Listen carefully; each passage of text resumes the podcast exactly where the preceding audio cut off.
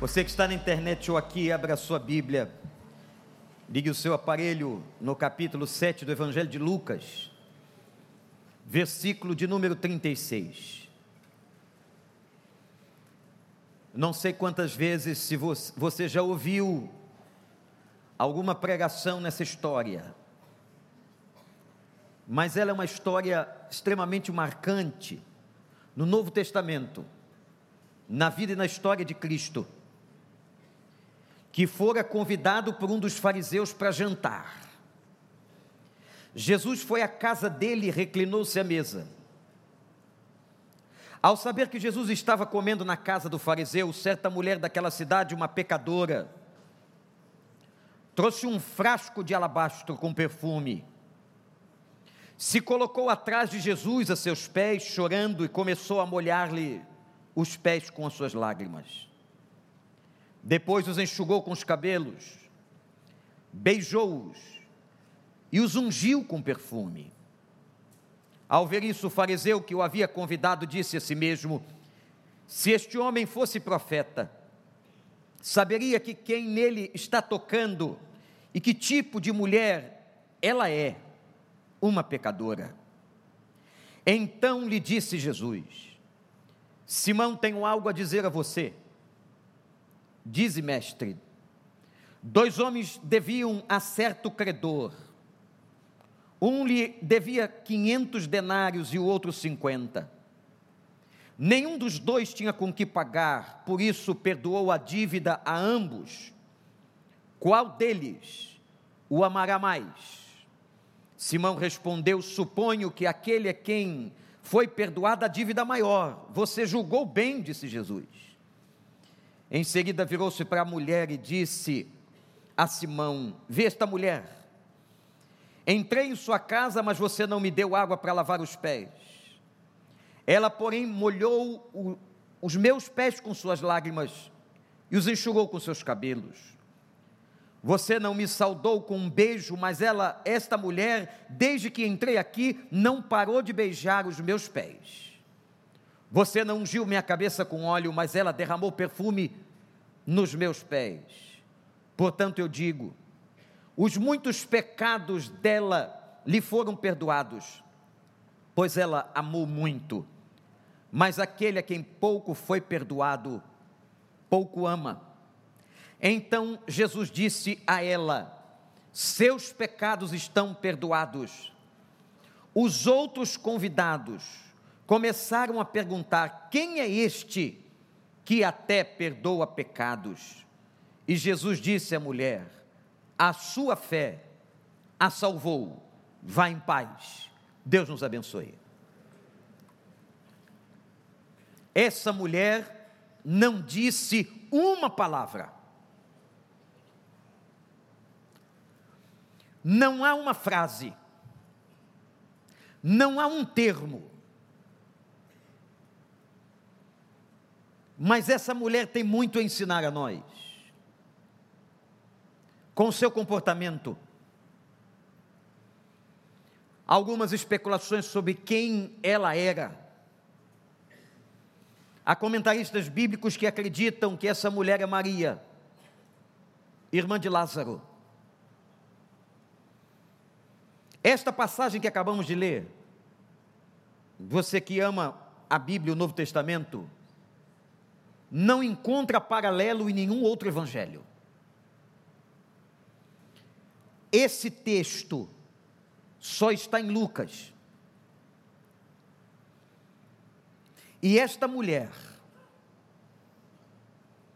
e esta mulher, se comporta de uma maneira extraordinária.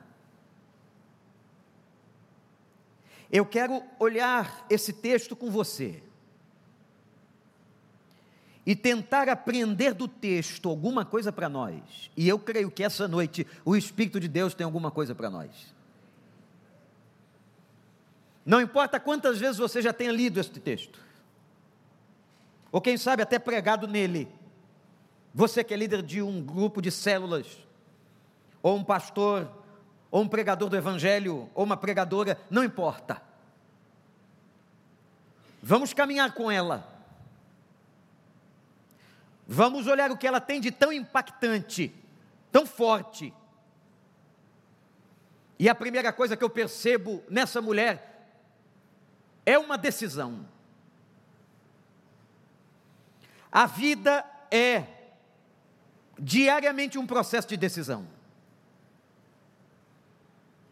Eu e você precisamos tomar decisões o tempo inteiro. Algumas das nossas decisões, elas são de uma oportunidade única. O que eu quero dizer é que às vezes na vida, não aparece outra porta aberta, outra oportunidade para você tomar a decisão que você não tomou. E o que acontecer aqui foi que ela toma uma decisão feliz, uma decisão assertiva, uma decisão importante.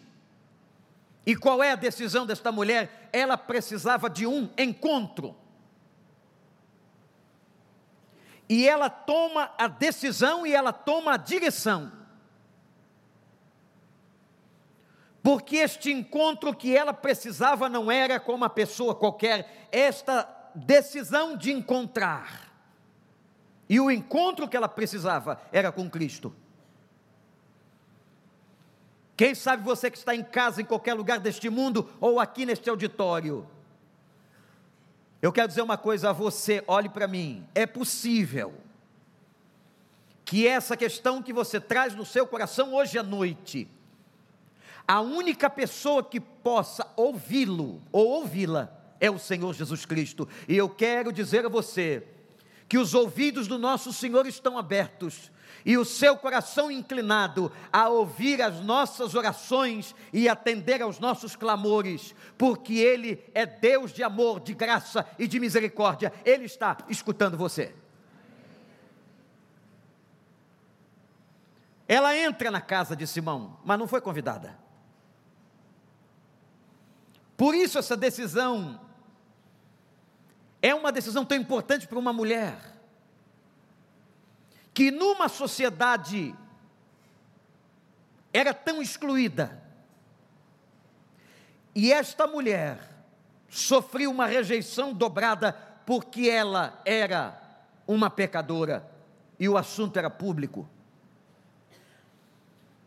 Era público na forma que Simão o torna conhecido, falando da moral da mulher, falando da vida da mulher.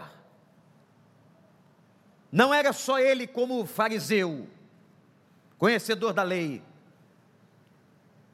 mas muitas pessoas naquela cidade conheciam essa mulher. E o nome dela no texto é pecadora. Você já pensou alguém que tem o nome de pecadora, que carrega esse estigma, que carrega esse peso, que carrega esse fardo, que carrega essa sujeira. E o texto, e na colocação do texto grego, aponta para uma ideia de pecados no campo da sexualidade. Eram pecados aberrantes desta mulher para a cultura e naquele tempo, ao ponto dela receber esse rótulo. Era uma pecadora. Eu quero te fazer uma pergunta: você acha que você é melhor do que ela? Será que há um engano que passa na tua cabeça?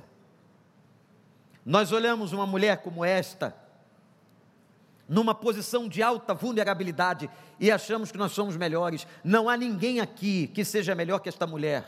Não há ninguém aos olhos de Deus que seja melhor do que esta mulher. Você não é, eu não sou. Esta mulher é tão pecadora como nós somos. E ela adentra a casa de Simão, sem ser convidada para o jantar.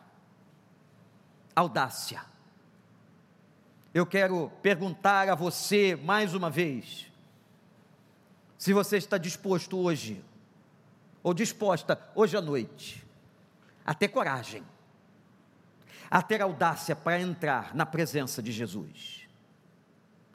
Não, eu não estou falando aqui, irmãos, sobre uma convicção espiritual de que ele está aqui. Não é isso que eu estou falando.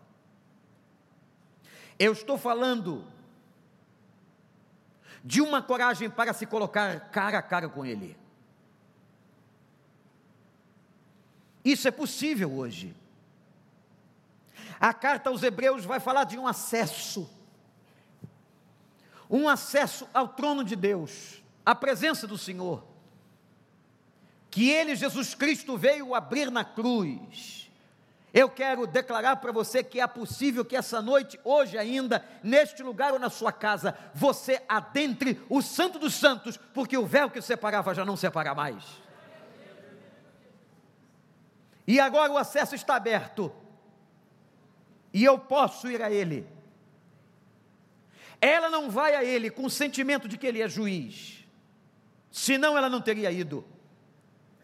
Ela não vai a Ele com o sentimento de um Deus punitivo, ela vai a Ele como filha, ou como alguém que lhe suplica misericórdia, ela pede o auxílio de um pai.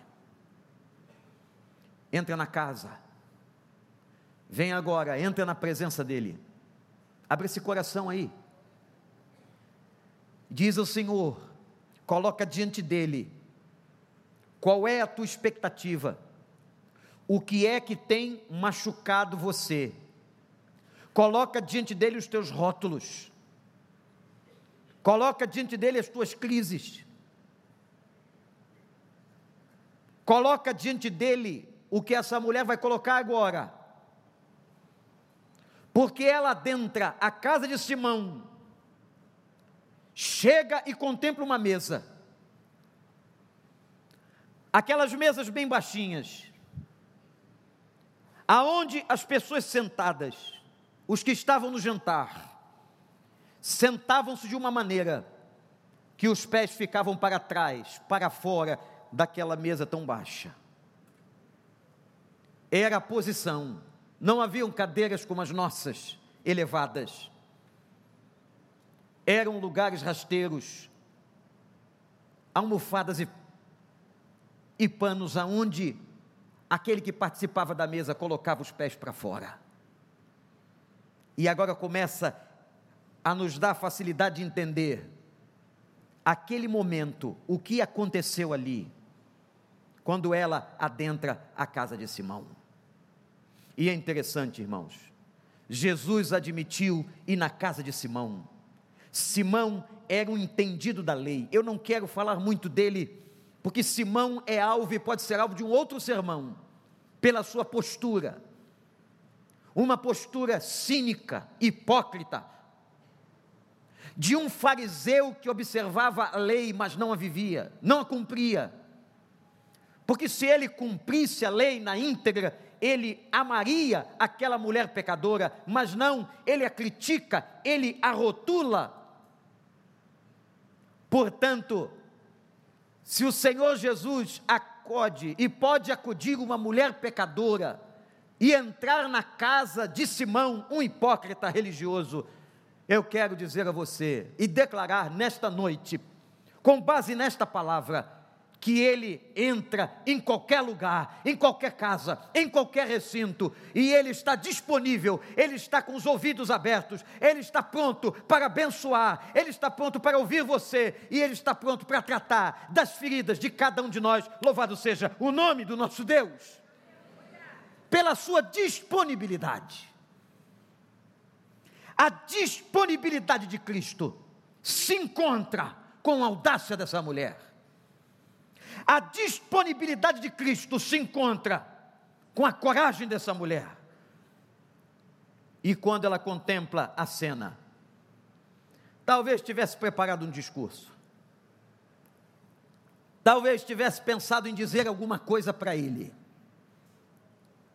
mas ela entra num choque de quebrantamento. E ela se desfaz, se derrete emocionalmente na presença dele. O que é que está passando na cabeça dela? O que é que essa mulher pecadora está sentindo? Como dizem os psicólogos e terapeutas, qual é agora a sua emoção? Sendo bem comportamental, qual é a sua emoção? Nós podemos especular em cima das lágrimas desta mulher e do quebrantamento dela. Que ao entrar naquela casa, primeiro ela está realizando um sonho ousado que lhe nasceu no coração e a gente não sabe há quanto tempo. Se foi naquele dia, no dia anterior, na semana, ou se ela vinha cultivando essa expectativa de encontrar Jesus, porque a esta altura ele já era famoso, e já tinha realizado muitas curas e milagres. Naquele momento em que ela está na presença dele, eu imagino que uma das possibilidades é que ela tenha se lembrado de quem ela era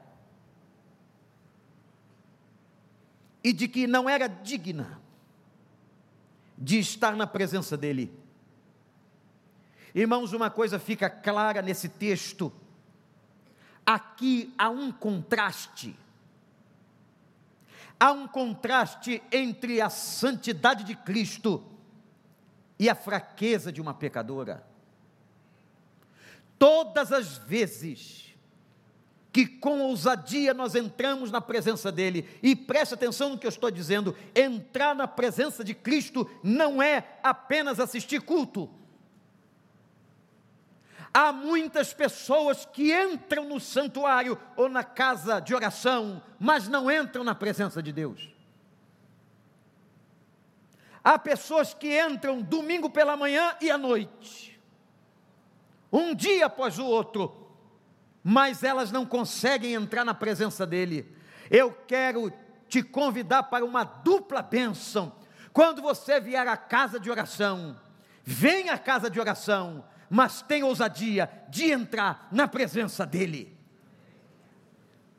Não chega na casa de oração apenas para observar o movimento, para sentir a temperatura, para reconhecer os seus irmãos e amigos para ver os louvores e a beleza da música. Não!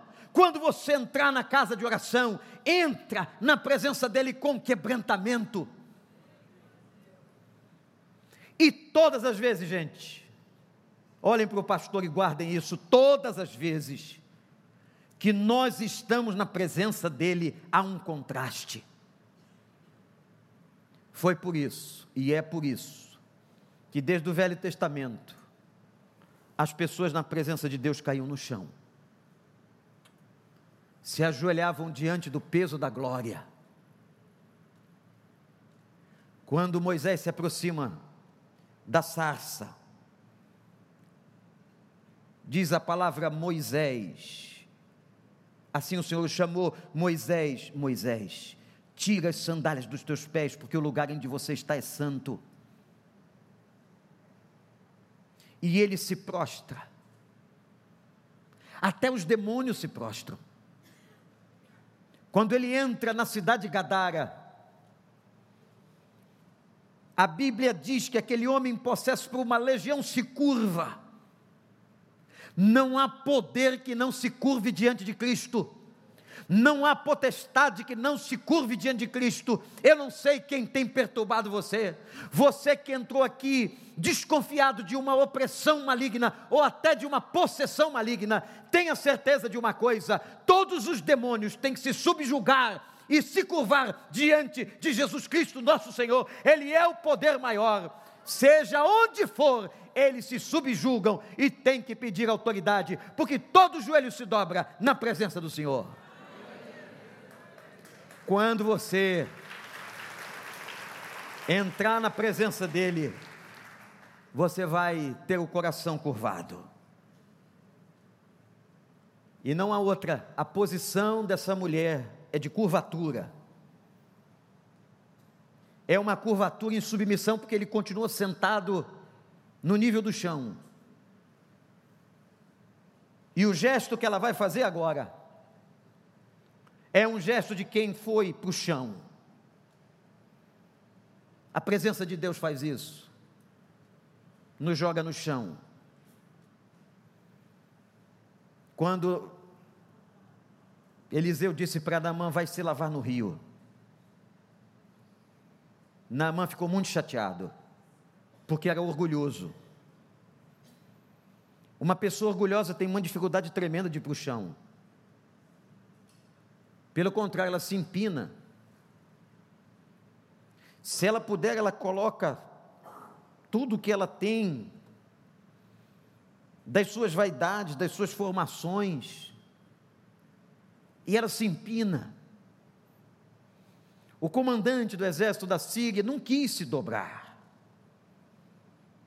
E Eliseu disse a ele: é sete vezes, se lavando nas águas sujas.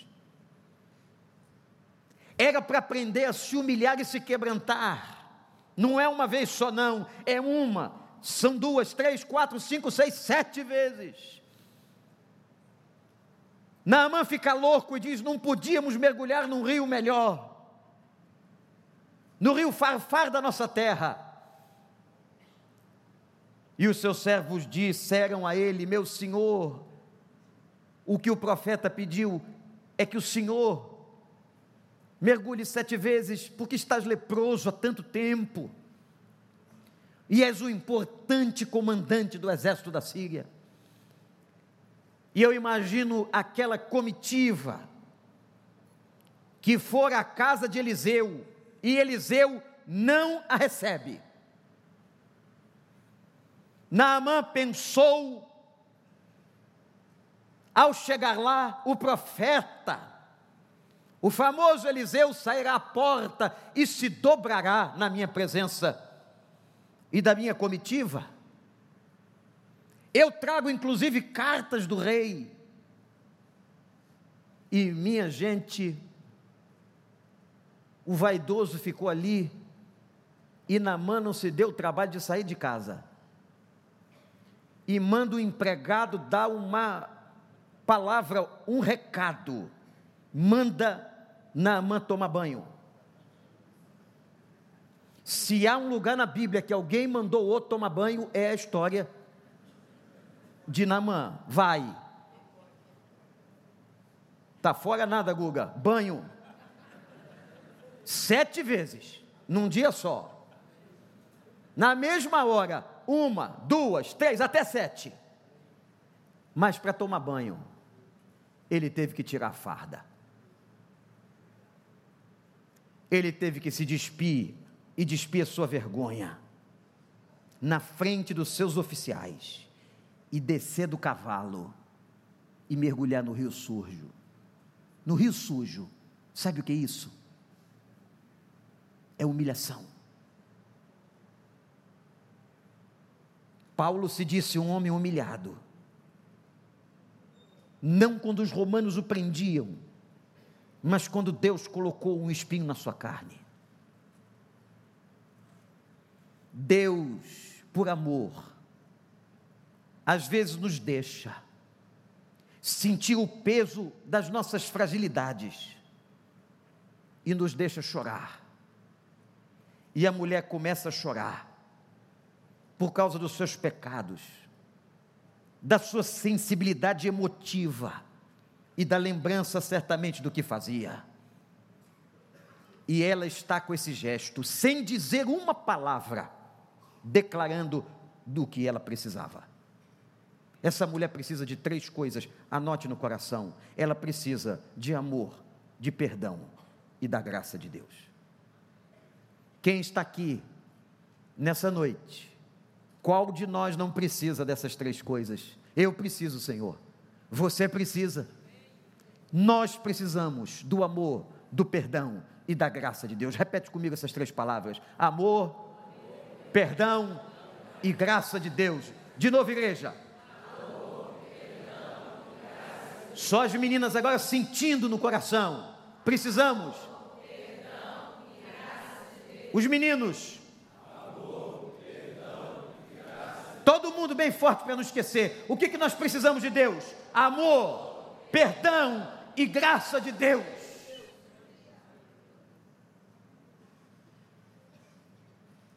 Agora as suas lágrimas molham os pés do Senhor. E Simão não fez o que o cordial homem devia fazer quando convida alguém, é providenciar uma talha para que um servo lavasse os pés do convidado. Simão não estava preocupado com coisa alguma, a não ser pegar Jesus em um erro. Como ele pensou e declara o texto, que ele está dizendo: ah, se esse homem fosse realmente o escolhido, o Messias de Deus, ele saberia quem é esta mulher, esta pecadora. Ele não se quebranta, nem com gesto dela chorando e molhando os pés do Senhor. E agora vem a cena para mim mais forte. Se já não fosse forte essa cena de uma mulher chorando, e chorando copiosamente, eu tenho a impressão, não tenho certeza, que mulheres choram mais que homens. Ela chorava e as lágrimas caíam sobre os pés, quebrantada. O contraste estava diante dela. E como as mulheres usavam cabelos maiores, por causa do costume, ela começa a enxugar, sem dizer uma palavra. A mulher que não usou uma palavra, só gestos, e ela começa a enxugar os pés dele com o cabelo. E essa cena ou esse gesto é de grande significação. Você sabe quanto valia o cabelo de uma prostituta?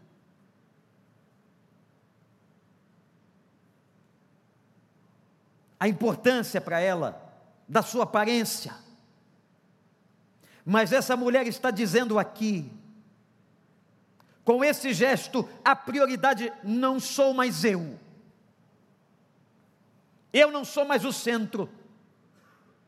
Não há nada mais de importante em mim.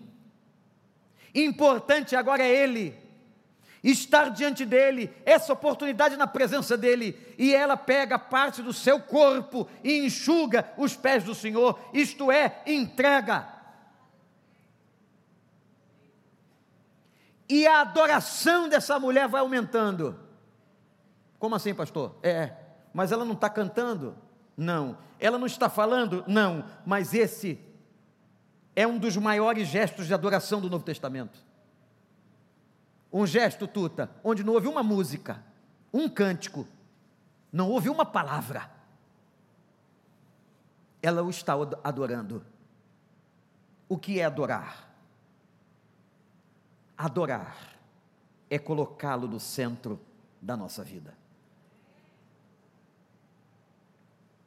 E quando ele se encontrou com a mulher chamada samaritana, que era também uma pecadora como esta, ele disse que o seu pai estava buscando adoradores que o adorassem em espírito e em verdade. Deus não está preocupado com adoradores que sabem simplesmente cantar bem, mas adorar em espírito e em verdade é uma adoração do íntimo, é uma adoração da alma. Na verdade, com a sua racionalidade e no seu espírito, no seu coração, nas suas entranhas. E ela faz mais. Se o gesto de soltar ou pegar os cabelos enxugar os pés de Cristo significava um gesto de adoração, agora ela vai pegar tudo que tem. Primeiro ela pegou tudo que era. Quem ela era? E agora ela, agora ela pega tudo que tem. Que ela certamente tinha comprado. Com preço caro para os seus clientes.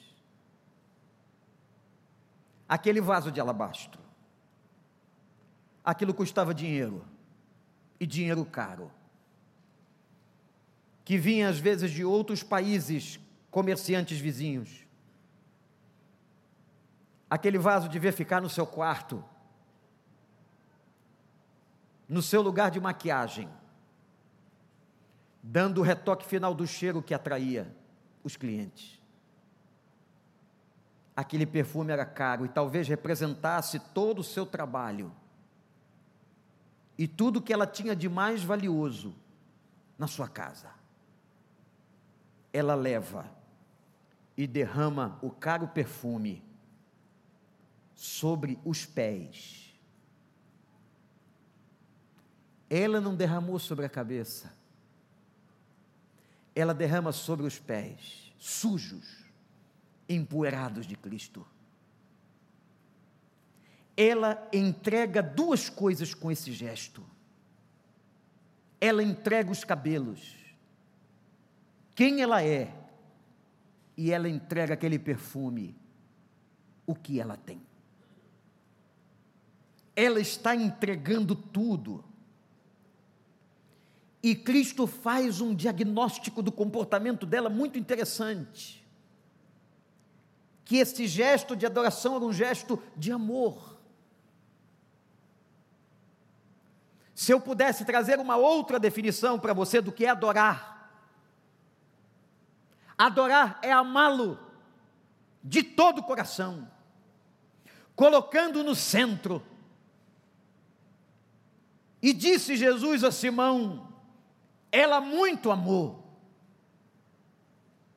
E quando a gente ama, a gente dá tudo o que tem para demonstrar o nosso amor. João diz que quem conhece o amor não pode amar só de palavras, mas tem que amar em comportamento. Não adianta você dizer a alguém eu te amo, se você nada faz. Essa mulher fez muito, porque fez com a alma. Ame a Deus com toda a sua alma, com todo o seu entendimento, com toda a sua força com tudo que você tem, ame a Deus, coloque-o no trono, esteja ele, como diz a palavra, entronizado, assentado no trono do teu coração, porque ele é o único digno de sentar nesse trono.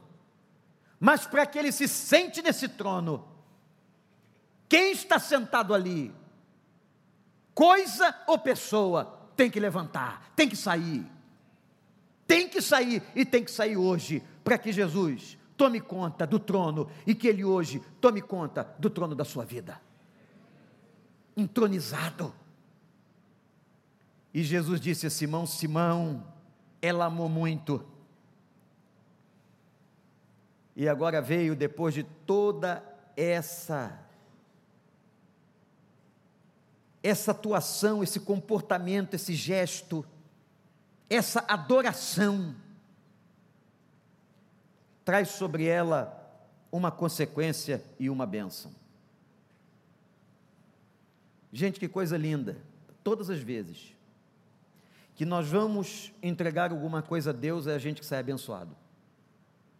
É verdade ou não?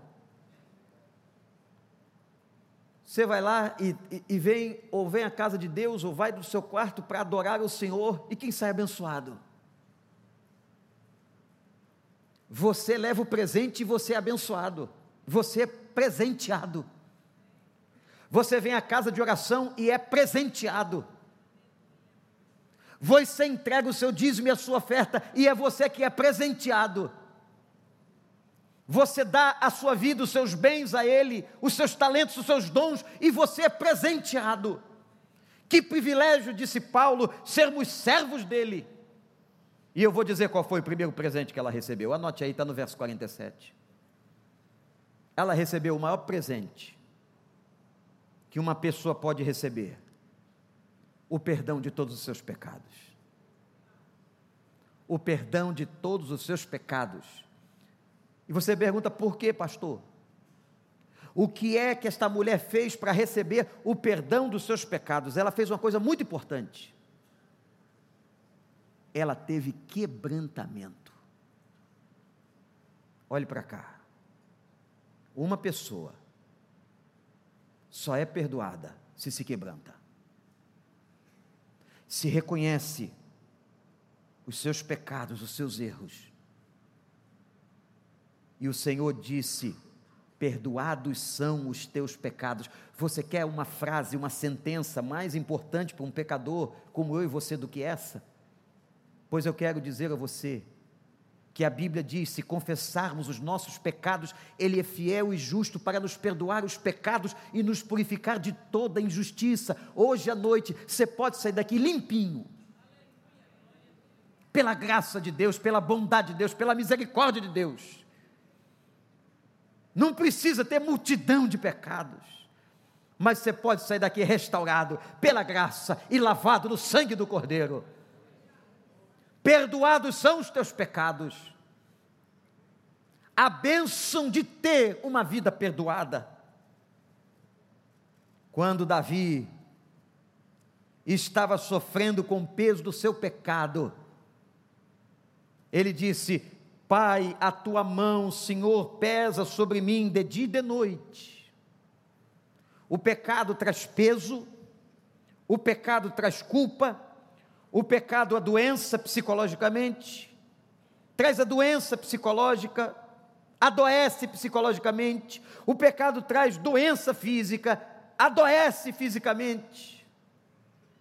O pecado faz um estrago e mais, você pensa que as coisas começam invertidas? Não, começa no mundo espiritual. É o mundo espiritual que vai influenciar o mundo psicológico e o mundo físico das pessoas.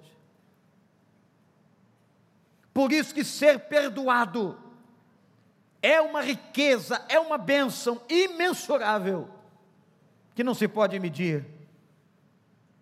Anota: perdão de Deus gera cura.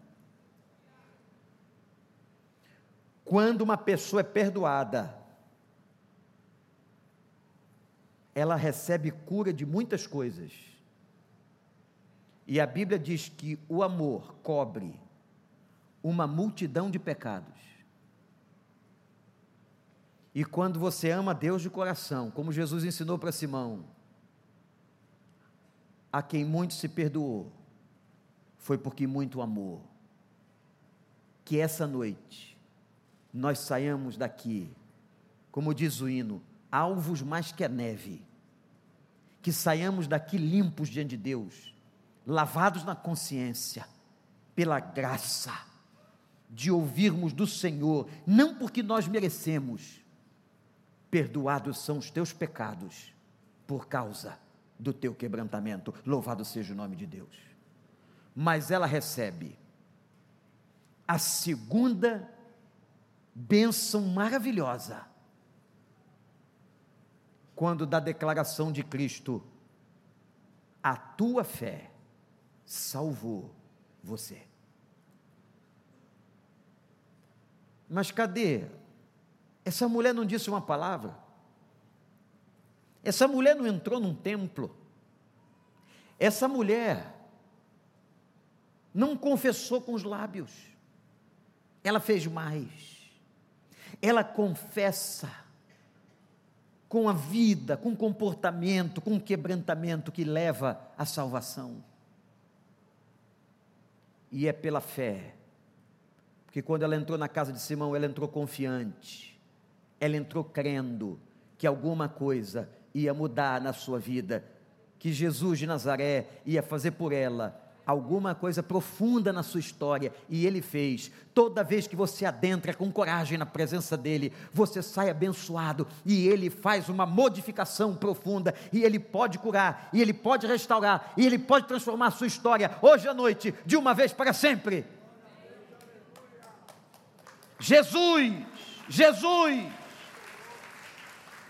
convida você para esse encontro. Ele está na casa de oração ou está aí na sua casa. Invocai o Senhor enquanto está perto e busque-o com toda a sua alma. Conta tudo. Ele não te rotula. Ele não te discrimina. O Evangelho é absolutamente inclusivo. Mas o Evangelho não aceita pecado, o Evangelho, pela graça, purifica. E quando o Evangelho entra numa pessoa, ele transforma a mente. Venha, porque ele vai incluir você, mas todos os pensamentos que você tem sobre si mesmo, que não são do agrado de Deus, sobre qualquer área da sua vida, o Evangelho vai te ensinar. E ele vai dizer no teu ouvido: vai, e não peques mais. O Evangelho não concorda e não compactua com pecado, apesar de ser inclusivo. Mas por amor a você, ele mostra e traz luz à sujeira, para poder dizer para você: está limpo, vai, a tua fé te salvou. Quanta gente entra na igreja, mas não entra na presença de Deus. Quanta gente chega a Cristo, mas não se quebranta. Quanta gente que ele não pode dizer: Perdoados são os teus pecados, a tua fé te salvou, porque essa pessoa não tem o gesto mais importante que uma pessoa precisa ter diante de Deus: quebrantamento. se jogue agora aos pés dele, desce do cavalo, tira essa farda, às vezes farsante, recolhe as medalhas, expõe a tua lepra, e o Senhor te curará. Não mais nos rios, mas Ele te curará pelo sangue do Cordeiro todos os problemas emocionais desta mulher estavam relacionados certamente à sua vida espiritual. E apesar do texto não dizer consequências sobre o seu corpo, mas quando o Senhor a libera, quando o Senhor a liberta, ela experimenta a extensão da graça do nosso Deus. E Ele vai fazer isso de novo, como tem feito aqui e agora. E Ele faz em todo lugar que tem quebrantamento. Feche seus olhos, abaixe a sua cabeça, coloque-se diante dEle. Eu não estou perguntando se você é batizado, se você é membro de igreja, não é nada disso. Eu quero convidar você que agora entre na presença dEle. Se é que você não entrou desde que aqui chegou, se é que você não entrou nos louvores, se é que você não entrou nas orações, entra agora, entra que Ele está te esperando. Ele está esperando o teu encontro. Vai com ousadia.